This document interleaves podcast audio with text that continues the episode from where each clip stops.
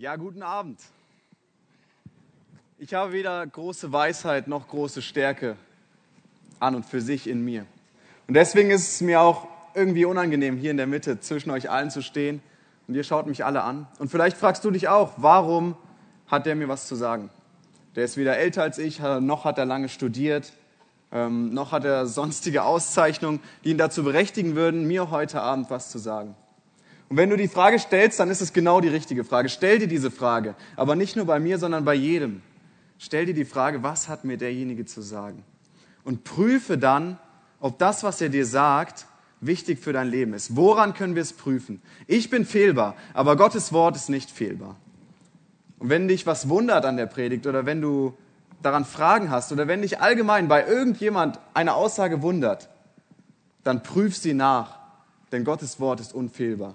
Deswegen ist es gut, das zu lesen. Deswegen macht es Freude, das zu lesen, weil Gottes Wort unfehlbar ist und wir es immer annehmen können. Und deswegen ist es, glaube ich, ein großer Segen für uns heute, dass ich hier stehe und vielleicht diesen Zusammenhang ein bisschen offensichtlicher mache. Wenn ältere Leute hier stehen, wenn Leute, die wirklich studiert haben, hier stehen, dann ist es vielleicht leichter, sich einfach diesem Wort unterzuordnen, was sie sagen, ohne es zu prüfen. Aber wenn ich hier stehe, dann werdet ihr vielleicht denken, okay, der ist 18 Jahre alt, der ist vielleicht zwei Jahre älter als ich oder ich bin sogar älter als er. Wenn er nicht mit der Bibel übereinstimmt, dann hat er keine Berechtigung, in mein Leben zu sprechen. Aber wenn ich mit der Bibel übereinstimme, dann habe ich jede Berechtigung dazu. Und dann ist es wichtig, dass wir darauf hören und uns dem unterordnen dann ist es nicht einfach nur leeres Gerede, was ich hier von mir gebe und eine Menge Lärm, sondern ist es entscheidend für unser Leben und es ist wichtig, dass wir dem gehorsam sind. Und dann ist es wichtig für mich und dann ist es wichtig für dich. Ich muss mich vor Gott verantworten für das, was ich sage. Und ihr müsst euch vor Gott verantworten für das, was ihr heute Abend hört. Mein Gebet für heute Abend ist, dass wir alle mehr die Herrlichkeit und Größe Gottes erkennen dass wir alle mehr erkennen, wer Gott ist und wer wir vor ihm sind. Und dass wir unsere Knie vor ihm beugen, vor ihm kapitulieren und sagen, du bist Herr, ich kann nicht vor dir bestehen. Es sei denn, du hast Erbarm mit mir und erlöst mich durch deinen herrlichen Sohn. Das ist die einzige Möglichkeit, vor Gott gerecht zu werden.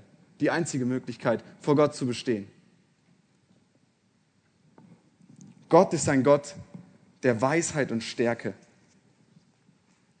Er hat Weisheit und Stärke. Lasst uns das nicht vergessen. Prediger 8 ist der Predigtext, das ganze Kapitel. Wir fangen Vers 1 an, gehen bis Vers 17, von vorne bis hinten durch. Wer ist wieder weise? Prediger 8, Vers 1. Und wer versteht die Deutung dieser Worte? Die Weisheit eines Menschen erleuchtet sein Angesicht und die Härte seiner Gesichtszüge wird verwandelt. Was ist Weisheit? Weisheit ist etwas, was in dem Menschen ist. Und Weisheit ist etwas, was nicht in dem Menschen bleiben kann. Weisheit wird sich immer nach außen zeigen. Biblische Weisheit ist immer Gottesfurcht. In Sprüche 1, Vers 7 steht, die Furcht vor Gott ist der Anfang aller Erkenntnis. Nur Toren verachten Weisheit, äh, Rechtweisung und Erziehung. Die Furcht vor dem Herrn ist der Anfang aller Erkenntnis. Wenn wir Erkenntnis haben wollen, müssen wir uns vor Gott fürchten. Wie können wir uns vor Gott fürchten? Indem wir seine Gebote halten. Schaffen wir es, seine Gebote zu halten? Nein. Darum gibt es Jesus und das ist das große Erbarmen Gottes. Und in 1. Korinther 1, Vers 24 steht, denen aber, die berufen sind, sowohl Juden als auch Griechen, verkündigen wir Christus, Gottes Kraft und Gottes Weisheit. Christus ist Gottes Kraft und er ist Gottes Weisheit. Beides, was ich eben gesagt habe. Das ist beides in Jesus vereint. Christus ist Gottes Weisheit. Und wenn ein Mensch Christus in sich hat, dann wird sich das nach außen zeigen. Wir haben gelesen, die Härte seiner Gesichtszüge wird verwandelt und sein Angesicht wird äh, erleuchtet. Es zeigt sich nach außen. Also wenn wir Christen sind, dann werden das Leute von außen sehen.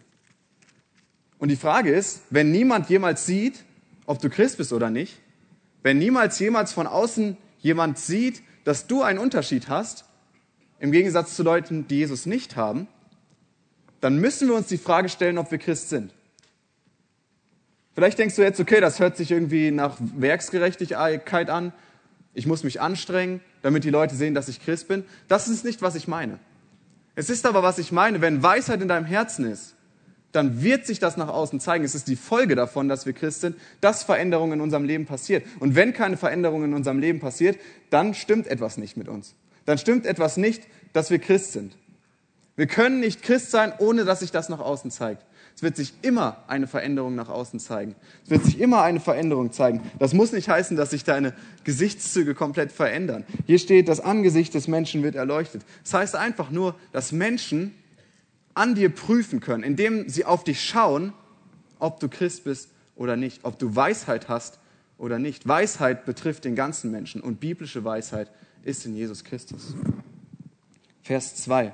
Ich sage, befolge den Befehl des Königs und zwar wegen des vor Gott geleisteten Eides.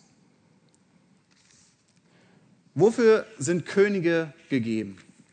Die Bibel sagt, Gott setzt Könige ein und Gott setzt Könige ab.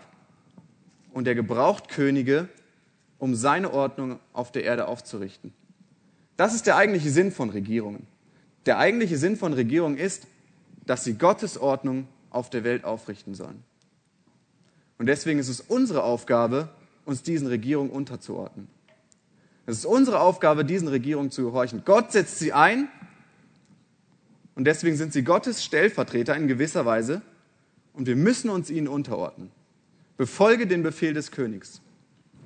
Jetzt fragt man sich natürlich, gibt es Ausnahmen von dieser Regel? Ja, gibt es. Wenn der König Dinge befiehlt, die direkt den Geboten Gottes widersprechen und wir so gegen Gott sündigen müssten, wir müssen Gott mehr fürchten als den König. Und es gibt ja ein ganz klassisches Beispiel für jemanden in der Bibel, der die Gebote Gottes nicht befolgt hat. Wer kennt ein Beispiel? Jona. Wieso? Er hat die Gebote Gottes nicht direkt befolgt. Ich meine die Gebote des Königs. Nebukadnezar war ein König. Also hat er seine eigenen Gebote? Ah, okay. Aber du gehst in die richtige Richtung. Amen. Also Daniel. In Daniel 2 wird beschrieben, wie ein König einen Traum hat. Und dieser König, der war genervt davon, dass ihm die Leute einfach einen Traum ausgelegt haben und ihm irgendwas erzählt haben und er nicht prüfen könnte, ob das wahr ist. Also hat er sich überlegt, okay, ihr sagt mir den Traum, den ich gehabt habe, und legt ihn dann aus. Die Weisen sollten ihm also den Traum sagen und ihn dann auslegen, damit er sicher war, dass sie wirklich eine höhere Eingebung hatten und deswegen auch die Auslegung des Traumes stimmt. Und Daniel war einer dieser weisen Männer. Und er nahm sich die Zeit, vor Gott um Erbarmen zu flehen. Denn jeder, alle Weisen sollten umgebracht werden, weil sie den Traum nicht auslegen konnten. Also in Daniel 2, Vers 20 lesen wir dann, nachdem Gott ihm Weisheit geschenkt hatte, Daniel begann und sprach, gepriesen sei der Name Gottes von Ewigkeit zu Ewigkeit, denn sein ist beides, Weisheit und Macht. Er führt andere Zeiten und Stunden herbei. Er setzt Könige ab und setzt Könige ein. Er gibt den Weisen die Weisheit und den Verständigen den Verstand. Über Nebukadnezar den gottlosen König, der später das Götzenbild aufrichtete, vor dem sich alle niederwerfen sollten. Da ist die Geschichte mit den drei Freunden Daniels in der Löwengrube. Über diesen König sagt Daniel, Gott setzt ihn ein und Gott setzt ihn ab. Und er schenkt Weisheit, wem er Weisheit schenken möchte. Und dann wissen wir weiter, wie es geht. Daniel bricht das Gebot von König Darius, als er verbietet zu beten, direkt gegen das Gebot Gottes, der sagt, betet alle Zeit. Also betet Daniel weiter, weil er Gott mehr fürchtet als den König. Und was sind die ersten Worte, die er zu dem König spricht, nachdem der ihn aus der Löwengrube holen will? Er sagt zu ihm, Daniel 6, Vers 22, und das ist, das ist unglaublich. Da sprach Daniel zu dem König, O König, mögest du ewig leben. So brechen gottesfürchtige Männer Gebote. Mit Respekt vor dem König und Furcht vor Gott. Wir können Gottes Gebote nicht brechen, aber es ist immer unsere Aufgabe, die Regierung zu fürchten. Denn Gott setzt sie ein und Gott setzt sie ab. Ich lese weiter in Prediger. Lass dich nicht vor seinem Angesicht verscheuchen und vertritt keine schlechte Sache, denn er tut alles, was er will. Denn das Wort des Königs ist mächtig und wer darf zu ihm sagen, was machst du? Oft haben wir kein Problem damit, Gesetze von der Regierung zu brechen. Uns fällt es nicht, also schwer unbedingt mal schneller zu fahren auf der Autobahn oder Landstraße. Wir haben auch oft kein Problem damit, schwarz zu fahren. Wir haben vielleicht auch kein Problem damit, vorher schon mal auf der Straße zu üben, Auto zu fahren. Ich weiß nicht, was euch noch so einfällt, wo die Gesetze klar sind und wo wir trotzdem kein Problem damit haben, sie zu brechen. Warum haben wir kein Problem? Hier wird die Macht des Königs beschrieben. Er tut alles, was er will. Keiner kann ihn zur Rechenschaft ziehen. Keiner kann zu ihm sagen, was machst du? Bei uns ist das nicht so. Unsere Regierung ist eine Demokratie, die soll uns vertreten und wir können sie zur Rechenschaft ziehen, indem wir sie zum Beispiel nächstes Jahr nicht mehr wählen, äh, in vier Jahren nicht mehr wählen. Wir können sie zur Rechenschaft ziehen. Im Grunde genommen. Ich glaube, unser Problem ist nicht, dass wir die Regierung nicht verstehen, sondern unser Problem ist, dass wir die Macht Gottes nicht verstehen. Wenn wir verstehen würden, gegen wen wir rebellieren, wenn wir gegen die Regierung rebellieren, nämlich dass wir gegen Gott direkt rebellieren, dann würden wir mit anderen Augen darauf schauen. Wenn wir daran denken würden, dass jedes zu schnell fahren eine Sünde gegen Gott ist, weil Gott die Regierung einsetzt, und die Gesetze der Regierung, sofern sie nicht direkt den Geboten Gottes widersprechen, zu halten sind. Darum ist es direkte Rebellion gegen Gott. Und wir haben einfach kein Problem damit, weil wir nicht verstehen, wie groß Gott ist und wie herrlich Gott ist und wie mächtig Gott ist. Und deswegen ist es mein Wunsch heute Abend, über diese Größe und Macht Gottes zu sprechen diese Größe und Macht, die Könige einsetzt und absetzt, die so herrlich und mächtig ist, dass wir es kaum begreifen können. Und ich kann es mit den Worten nicht beschreiben, die ich gebrauche, aber ich versuche euch ein ganz kleines bisschen von Gott zu beschreiben und seiner Herrlichkeit, wie sie in der Bibel offenbart ist. Nur ein ganz kleines bisschen, dass wir mehr verstehen, wer Gott ist. Zuerst mal ist Gott heilig. Er ist perfekt. Er ist vollkommen rein. Er kann nichts Schlechtes machen. Gott hat nie einen Fehler gemacht und er wird nie einen Fehler machen. Er selbst ist der Maßstab für Perfektion. Er selbst ist der Maßstab für alles. An ihm wird alles gemessen. Er ist perfekt. Es gibt einfach nichts, was an ihm falsch wäre. Nichts, wofür man ihn zur Rechenschaft ziehen könnte. Und er ist dazu gerecht. Er liebt alles, was perfekt ist. Aber weil es seine Natur ist, perfekt zu sein, stößt er alles von sich, was auch nur den geringsten Fehler hat.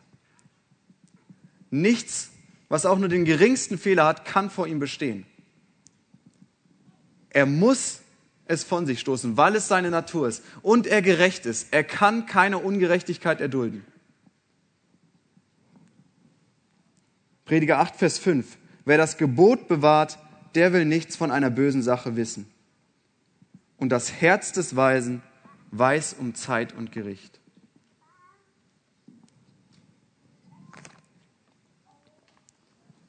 Könige sind eingesetzt, um zu richten. Und Gott ist der König der Könige, der gerechte Richter. Und wenn wir weise sind, dann halten wir die Gebote. Wer das Gebot bewahrt, der will nichts von einer bösen Sache wissen. Wir wollen nicht einmal wissen von den bösen Dingen. Und wir wissen, dass jedes Ding seine Zeit und sein Gericht hat.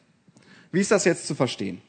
Was sind die Gebote? Was sind die bösen Sachen? Und was hat es mit dem Zeit und Gericht auf sich? Ich glaube, wir verstehen es, wenn wir uns das Zeit und Gericht genauer anschauen. Vielleicht steht in deiner Übersetzung Zeit und Weise oder Zeit und richterliche Entscheidung. Es geht in diese Richtung. Man könnte auch sagen Zeit und Maßstab. Es geht hier um ein Fallbeispiel. Es geht hier sowas wie die Würde des Menschen ist unantastbar. Dieser Satz steht und daraus leiten wir jetzt konkrete Sätze ab, wie wir uns verhalten. Das ist mit Gericht gemeint. Nun gibt es in der Bibel zu jedem Thema, zu jedem Thema ein Prinzip, was wir anwenden können. Die Bibel macht zu jedem Thema Aussagen. Nun fragen wir uns, wie ist das mit Fernsehschauen und so weiter? Oder mit den Dingen, die es einfach in der Bibel noch nicht gab. Ich habe einen Nachbarn, der hat einen unglaublich großen Fernseher und der guckt jeden Tag mindestens zwei Stunden Fernsehen. Ich habe das natürlich nicht genau geprüft, aber jeden Abend ist der Fernseher an. Mindestens zwei Stunden, Wochenende länger. Vielleicht denkst du, zwei Stunden ist nicht viel. Zwei Stunden sind in einer Woche 14 Stunden und in einem Jahr 30 Tage. 30 Tage des Jahres guckt er also Fernseher. Der guckt einfach dieses Gerät an. Und es, es schmerzt mein Herz zu wissen, dass so viele hier genauso ihre Zeit gebrauchen. Vielleicht fragst du dich, die Bibel sagt ja nichts darüber. Du hast deine Zeit dafür, ja. Du hast deine Zeit, Fernsehen zu gucken. Du hast deine Zeit zu spielen. Du hast deine Zeit, vielleicht den ganzen Tag auf irgendwelchen Shoppingseiten zu verbringen. Ich weiß nicht, was ihr macht. Du hast deine Zeit dafür, ja. Aber die Bibel sagt, wir sind Verwalter der Güter Gottes. Und die Zeit gehört dazu. Gott hat uns die Zeit gegeben. Ich war am Freitag auf einem Friedhof und es ist tatsächlich so, dass jeder Mensch stirbt. Das ist eine einfache Wahrheit. Jeder weiß sie. Jeder weiß sie. Kinder sterben vor ihren Eltern. Es sind Gräber, da sind die Eltern und die Kinder und die Kinder sind vor den Eltern gestorben. Selbst wenn du lange lebst, lebst du kurz. In 20 Jahren werden einige in diesem Raum tot sein. In 50 noch mehr, in 100 alle. Selbst wenn du lange lebst, lebst du kurz. Das Leben ist nicht ewig. Vielleicht denkst du auch, du willst deine Zeit später benutzen. Du willst deine Zeit später gebrauchen, wenn du, wenn du älter bist, willst du weniger Fernsehen gucken. Wenn du älter bist, willst du deine Zeit für Gott einsetzen. Glaubst du, Gott interessiert sich für deine Reste? Glaubst du, Gott interessiert sich für das, was noch übrig ist? Wenn du deine Zeit, deine Kraft vergeudet hast, jetzt ist die Zeit, wo wir Kraft haben. Jetzt ist die Zeit, wo wir arbeiten können. Jetzt seid ihr jung und ihr werdet schwächer werden und ich werde schwächer werden. Jetzt ist die Zeit unserer größten Kraft. Nutzt sie. Was willst du sagen, wenn du vor ihm stehst? Ich habe die Champions League gewonnen auf FIFA 18. Na und? Ja, wen interessiert es? Wen interessiert es? Nichts ist passiert, nichts hat sich verändert. Wenn das unsere größten Ziele sind, unsere Erfolge beim Zocken oder unsere, unser nächstes, ja, ich weiß nicht, super Angebot, was wir geschossen haben. Wenn das unsere größten Ziele ist, wenn das das meiste ist, worüber wir nachdenken, dann hat das die erste Stelle in unserem Leben und nicht Jesus Christus. Wenn du ein Christ bist, dann hat Jesus Christus an der ersten Stelle zu stehen. Und wenn du nicht Christ bist, dann auch. Jesus Christus muss an erster Stelle stehen. Das ist keine Option verstehen wir doch, dass, dass unsere Zeit nicht dazu da ist, dass wir sie für weltliche Freuden, sowas wie Fernseh gucken und so verbrauchen. Das hält nicht lange an. Es ist einfach so, dass wir weg sind von der realen Welt. Weg sind von den Dingen, die wichtig sind. Dass wir unsere Zeit nicht für die Ewigkeit gebrauchen. Lebe doch für diesen Moment, an dem du vor ihm stehst und an dem er dir in die Augen sehen wird. An diesen herrlichen Moment. An den ich anschauen sagen wird, mein guter Knecht, das hast du gut gemacht. Du hast deine Zeit gut eingesetzt. Du hast dein Leben für mich gelebt. Werf dein Leben nicht so einfach weg. Jetzt ist die Zeit und jetzt ist sie kostbar. Nicht erst in 50 Jahren. Alles hat seine Zeit und sein Gericht. Gebrauche deine Zeit zur Ehre Gottes. Vers 6, denn für jedes Vorhaben gibt es eine Zeit und ein Gericht, denn das Böse des Menschen lastet schwer auf ihm. Das Böse des Menschen lastet schwer auf ihm. Haben wir das so begriffen? Ist das unsere Wahrnehmung? Ist das unsere Wahrnehmung, dass wir darunter leiden? Das Böse des Menschen lastet schwer auf ihm. Bestimmt die Sicht der Bibel auf das Böse auch unsere Sicht? Oder ist es eher so was, dass wir sagen, Gott ist ein großer Spielverderber, ich darf die Sachen nicht machen, die wirklich Freude machen? Es geht auch nicht darum, große Regeln aufzurichten, sondern es geht darum, dass Gott das bessere Leben für uns hat. Nicht das schönere Leben nach weltlichen Maßstäben, sondern das bessere Leben. Nehmen wir das so wahr, dass das Böse des Menschen schwer auf uns lastet? Ist es eine Last auf dir? Ist deine Schuld eine Last auf dir? Stell dir mal diese Frage. Hast du jemals wahrgenommen, dass du wirklich darunter leidest und dass andere darunter leiden, dass wir Sünder sind? So sieht die Bibel das. Das sollte unsere Sicht sein. Wir sollten darunter leiden. Vers 7. Denn er weiß nicht, was geschehen wird, und wer sagt ihm, wie es geschehen wird? Kein Mensch hat Macht über den Wind, dass er den Wind zurückhalten könnte. So gebietet auch keiner über den Tag des Todes. Auch gibt es im Krieg keine Entlassung, und der Frevel rettet den nicht, der ihn verübt. Gott ist auch allwissend.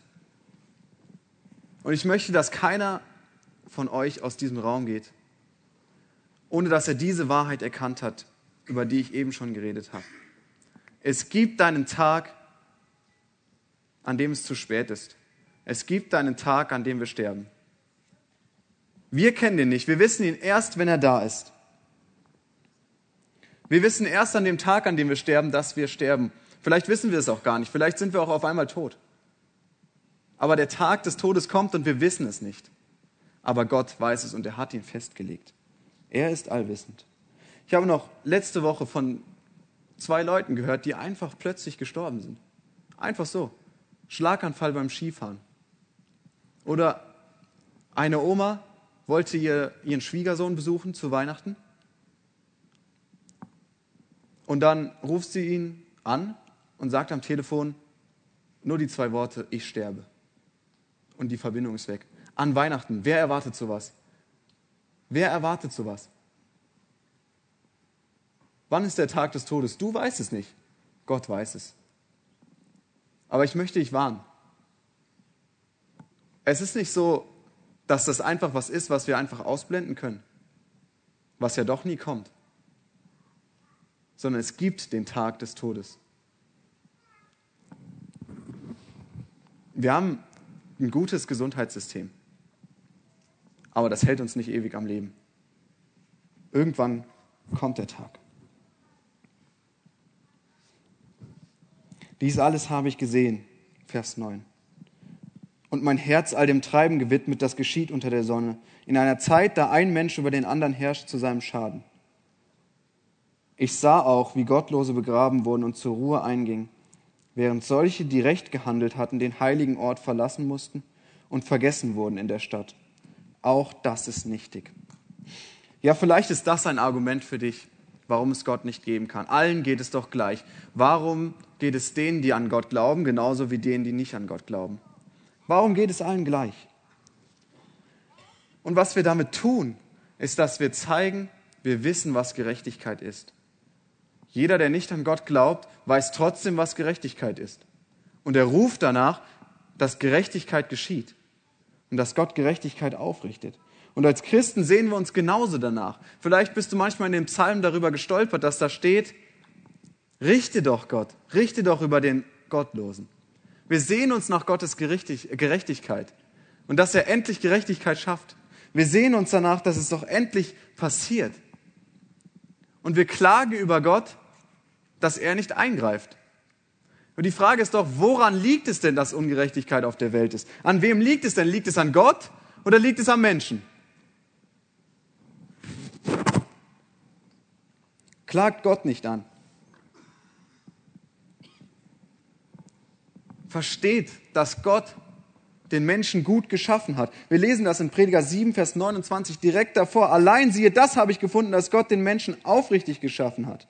Sie aber suchen viele arglistige Machenschaften. Gott hat den Menschen gut geschaffen. Der Mensch hat sich von ihm abgewendet. Wir sind das Problem. Wenn ihr eine Bibel habt, kommen wir mir rüber zu Klagelieder. Kommt nach Jeremia. Und ich möchte euch einen wirklich tiefen und wichtigen Vers vorlesen. In einer Zeit, da es dem Schreiber hier wirklich, wirklich schlecht ging. Und er sagt, Klagelieder 3, Vers 37, wer hat je etwas gesehen? Wer hat je etwas gesagt? Und es ist geschehen, ohne dass der Herr es befahl. Geht nicht aus dem Mund des Höchsten hervor das Böse und das Gute? Was beklagt sich der Mensch, der noch am Leben ist?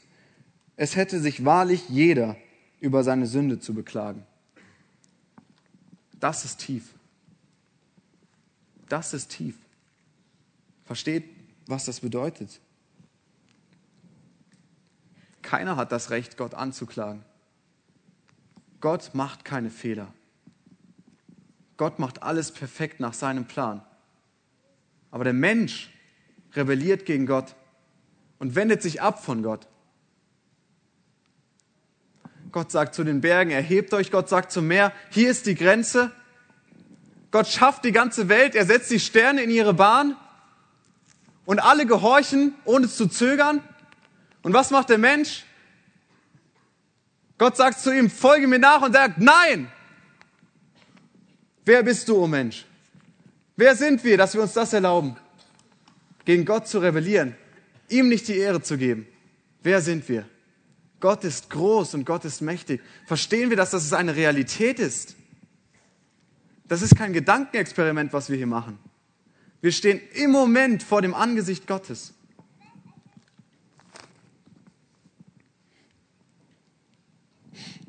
Vers 11, 8 Vers 11 Prediger. Weil der Richterspruch über das Böse, die böse Tat nicht rasch vollzogen wird. Darum ist das Herz der Menschenkinder davon erfüllt, Böses zu tun. Wenn auch ein Sünder hundertmal Böses tut und lange lebt, so weiß ich doch, dass es denen gut gehen wird, die Gott fürchten, die sich scheuen vor seinem Angesicht. Aber dem Gottlosen wird es nicht gut ergehen. Und er wird dem Schatten gleich seine Tage nicht verlängern, weil er Gott nicht fürchtet. Wann wird Gott Gerechtigkeit aufrichten? Seht es als Gnade, alle, die ihr Christus nicht kennt, dass er es jetzt noch nicht tut. Denn es wäre nicht gut für euch. Eines Tages wird Christus wiederkommen und das ist eine gute Botschaft und das ist eine schlechte Botschaft. Für einen Teil in diesem Raum ist das das Herrlichste, was es gibt, denn wir sehen uns nach Gottes Gerechtigkeit und wir wissen, dass er uns erheben wird, weil wir unser Herz an ihn gehängt haben und weil er uns errettet hat. Und für den anderen Teil in diesem Raum ist es die schrecklichste Botschaft überhaupt. Wenn Christus wiederkommt, dann haben wir ein riesiges Problem. Wenn Christus wiederkommt und er dich nicht errettet hat, dann wird er dich von sich wegstoßen in seinen ewigen Zorn. Und ich sage euch, es gibt, es gibt nichts Schrecklicheres als das. Du regst dich darüber auf, dass du hier auf der Welt Schmerzen hast und dass es Ungerechtigkeit gibt. Für jeden, der Christus nicht kennt, ist es eine Warnung. Es ist eine Gerichtsbotschaft von Gott. Er sagt, kehr um zu mir. Kehr um zu mir, es wird schlimmer als das. Und für jeden Christen, der das erlebt, für jeden Christen, der merkt, hier ist Ungerechtigkeit und ich erlebe, ich erlebe, dass Leute mich anfeinden, ich erlebe, dass ich unterdrückt werde, ich erlebe, dass ich Probleme habe im Leben, dass meine Eltern sterben oder was auch immer passiert.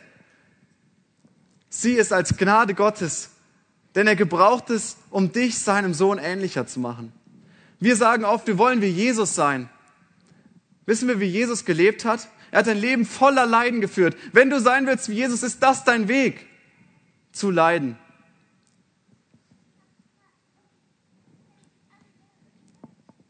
Als Christen ist uns kein Leben versprochen ohne Leid. Als Christen ist uns kein Leben versprochen hier auf der Erde in Gerechtigkeit. Aber als Christen ist uns versprochen, dass alles, was uns passiert, uns zum Besten dienen wird. Und das Beste für uns ist, dass wir Jesus Christus ähnlicher werden. So eine Herrlichkeit steckt darin. Aber wir haben oft nicht den Blick dafür. Wir stecken in unseren Schwierigkeiten, in unseren kleinen Problemen und sehen nicht den großen, heiligen Plan Gottes. Der ist gebraucht, um uns zu verändern. Der ist gebraucht, um, um uns herrlicher und heiliger zu machen. Der uns gebraucht, um uns Christus ähnlicher zu machen. Es ist kein einfacher Weg, aber es ist so ein guter Weg.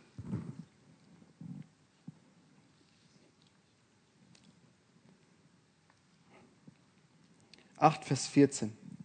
Es ist eine Nichtigkeit auf Erden, die auf Erden geschieht, dass es Gerechte gibt, denen es nach dem Tun der Gottlosen ergeht, und Gottlose, denen es nach dem Tun der Gerechten ergeht. Ich habe gesagt, dass auch das nichtig ist. Ja, oft macht es keinen Sinn, was wir sehen. Wir wissen diese Zusagen Gottes und doch verstehen wir nicht alles, was Gott tut. Wie wäre es auch, wenn ein Mensch wie wir alles verstehen würde, was Gott tut. Gott ist so viel größer und wir verstehen nicht alles. Darum hängen wir unser Herz nicht an die Gerechtigkeit, die wir sehen, denn die gibt es nicht in der Welt, sondern wir hängen unser Herz an einen gewaltigen Gott, der eines Tages Gerechtigkeit aufrichten wird. Es wird Gerechtigkeit sein und an ihn hängen wir unser Herz und nicht an die Gerechtigkeit an sich.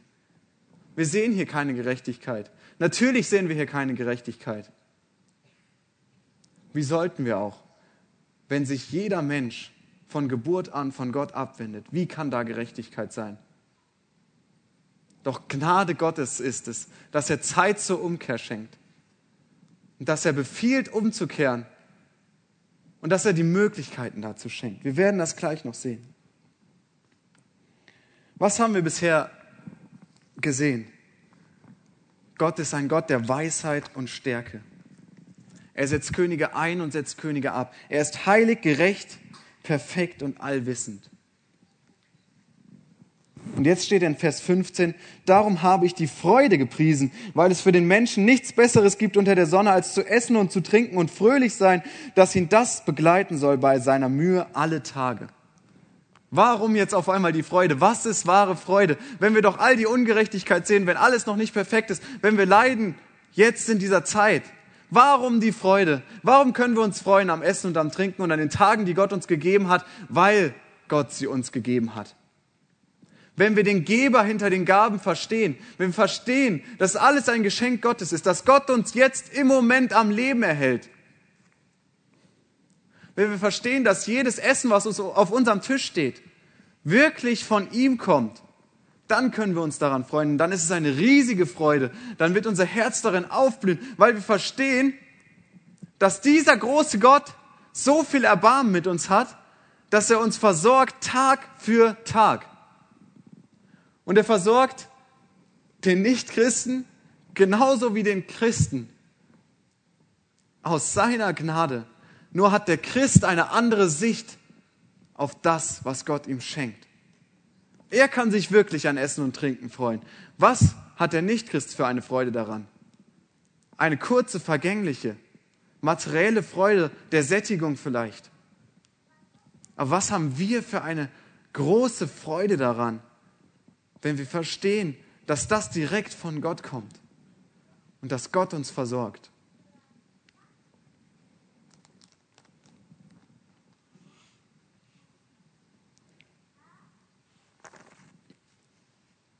die letzten zwei Verse. Als ich mein Herz darauf richtete, die Weisheit zu erlernen und das geschäftige Treiben zu betrachten, das sich auf Erden abspielt, so dass einer seinen Augen weder bei Tag noch bei Nacht Schlaf gönnt. Da sah ich an dem ganzen Werk Gottes, dass der Mensch das Werk nicht ergründen kann, das geschieht unter der Sonne. Obwohl der Mensch sich Mühe gibt, es zu erforschen, so kann er es nicht ergründen. Und wenn auch der Weise behauptet, er verstehe es, so kann er es dennoch nicht ergründen. Ich habe eben schon ein bisschen über die Allmacht Gottes gesprochen, über die Größe Gottes, der der Schöpfer ist und der tut, was er will und der die Naturgesetze eingesetzt hat und der sie erhält, der dich im Moment am Leben erhält. Das ist unser Gott. Es gab mächtige Könige auf der Erde, ja. Vielleicht haben sie in ihrer Zeit und in ihrem begrenzten Herrschaftsgebiet getan, was sie wollten. Aber Gott ist unbegrenzt. Er ist weder an Zeit noch an Raum begrenzt und er tut, was er will. Er ist allmächtig. Und er hat so viel Gnade mit uns. Wer kann das Werk Gottes ergründen? Und das Werk Gottes ist nicht nur das, was wir sehen auf der Welt, sondern das größte Werk Gottes ist, dass er diesen großen Unterschied zwischen dem heiligen und allmächtigen Gott und dir als Sünder und mir als Sünder, dass er diesen großen Unterschied überbrücken kann, dass er eine Möglichkeit geschaffen hat, seinem Befehl zu gehorchen, denn er befiehlt, dass du umkehrst zu ihm. Aber was sollst du tun? Wie kannst du zu ihm umkehren? Er verlangt Perfektion, die wir ihm nicht bringen können. Er hat das Recht, das zu verlangen, weil wir, ihn, weil wir von ihm geschaffen sind und ihm Gehorsam schuldig sind. Wie können wir zu ihm kommen? Und das ist die Frage, die auch die Jünger im Neuen Testament beschäftigt hat. Und jeder kennt den Vers, was bei Menschen unmöglich ist, das ist bei Gott möglich. Es geht um die Errettung. Den Menschen ist es unmöglich. Wir haben keine Chance, zu Gott zu kommen. Es ist unmöglich. Er muss uns von sich stoßen. Wir können nicht zu ihm kommen aus unserer Kraft. Wer kann das Werk Gottes ergründen? Wer kann die wunderbare Genialität Gottes ergründen, die er eingesetzt hat, indem er den Weg frei gemacht hat zu ihm selbst? In Römer 11 lesen wir das. Paulus hat geschrieben über den Heilsplan Gottes und wie er Menschen mit sich versöhnt. Und dann steht in Römer 11, Vers 33, Oh, welche Tiefe des Reichtums, sowohl der Weisheit als auch der Erkenntnis Gottes. Wie unergründlich sind seine Gerichte und wie unausforschlich seine Wege. Denn wer hat den Sinn des Herrn erkannt? Oder wer ist sein Ratgeber gewesen? Oder wer hat ihm etwas zuvor gegeben, dass es ihm wieder vergolten werde? Denn von ihm und durch ihn und für ihn sind alle Dinge von Ewigkeit zu Ewigkeit. Ihm sei die Ehre. Amen. Und es oft wird, oft wird die Errettung kleiner geredet, wenn das Problem kleiner geredet wird wenn wir nicht verstehen, was für ein gewaltiges Problem wir haben, dann verstehen wir auch nicht, wie gewaltig die Errettung ist. Wenn wir nicht verstehen, dass wir ein gewaltiges Problem haben, dann wird Jesus kleiner gemacht und sein Opfer kleiner gemacht. Wir müssen begreifen, was das für eine große Diskrepanz ist. Da ist Gott, der allmächtige, herrliche, der jetzt hier ist, vor dessen Angesicht wir stehen. Und hier sind die Menschen, die sich ihm widersetzen, die sagen, ich interessiere mich nicht für deine Gebote, du hast mich geschaffen, aber ich gehorche dir nicht. Es ist mir egal. Vor diesem Gott, der Berge erhebt, der das Meer einschränkt, der die Sterne einsetzt, der die Naturgesetze erfindet, der sie definiert.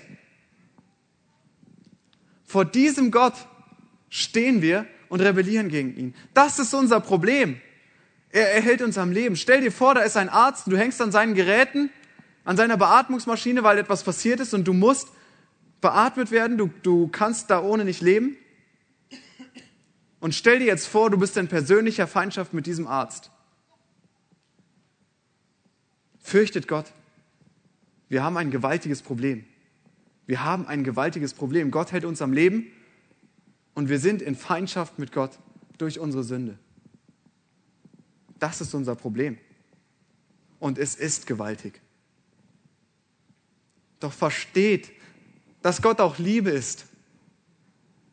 Er hat den Weg freigemacht. Er hat die Möglichkeit zu geschaffen und er befiehlt, heute umzukehren. Und du hast sogar die Möglichkeit dazu. Wenn wir unsere Not nicht sehen, dann werden wir auch nicht zu ihm umkehren. Es gab einen sehr gottlosen König, aber ich möchte ihn als Beispiel für einen sehr mächtigen König nehmen. der hatte die Regel, keiner darf vor ihm kommen, es sei denn, er bittet ihn. Es sei denn, er ruft ihn persönlich mit Namen. Und sogar seine Frau durfte nicht vor ihn kommen. Und niemand hätte es gewagt, vor ihn zu kommen. Niemand hätte es gewagt, es sei denn, die Not ist so groß, dass man sein Leben aufs Spiel setzt. Nun, wenn wir verstehen, wie groß unsere Not ist, dann werden wir doch zu diesem König kommen und vor ihm betteln um Erbarmen, dass er Erbarmen mit uns hat. Und wenn wir ihn suchen, dann wird er sich finden lassen. Erst wenn wir verstehen, dass unser Ende der Tod ist und dass nach dem Tod der Zorn Gottes auf uns wartet, erst wenn wir verstehen, werden wir doch zu ihm kommen und um Gnade flehen. Das ist, was auch in dieser Geschichte passiert ist. Selbst seine Frau musste sich fürchten, aber in dem Moment, als sie erkannt hat, dass sie des Todes war, durch ein Gesetz, was der König erlassen hatte, in diesem Moment ist sie zum König reingegangen und er hatte Gnade mit ihr. Aber sie wäre nicht gekommen, wenn die Not nicht groß gew gewesen wäre. Jesus, zu Jesus kommt man nicht, weil man ihn als Zusatz für sein Leben braucht, weil, weil er alles sein muss. Es ist nicht etwas, was man einfach noch dazu packt, sondern es ist etwas, was das ganze Leben ausfüllt. Es ist etwas, was für Leben und Sterben reicht. Wenn wir unsere Not erkennen, werden wir zu Christus fliehen. Seht eure Not an. Versteht, dass wir nicht bestehen können vor Gott. Und gehorcht seinem Befehl, heute umzukehren. Bittet um Erbarmen vor ihm.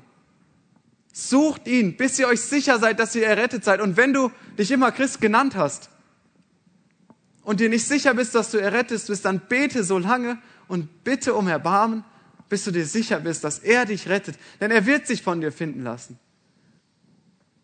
Wenn du ihn suchst, dann hat er bereits etwas in dir bewirkt. Suche weiter, gib nicht auf. Er ist ein gnädiger Gott und voller Liebe. Und seine Errettung ist gewaltig. Wer kann sie verstehen? Der Weise behauptet, der könnte sie verstehen. Aber er kann es nicht. Keiner kann diese große Liebe verstehen. Ich bete noch mit uns.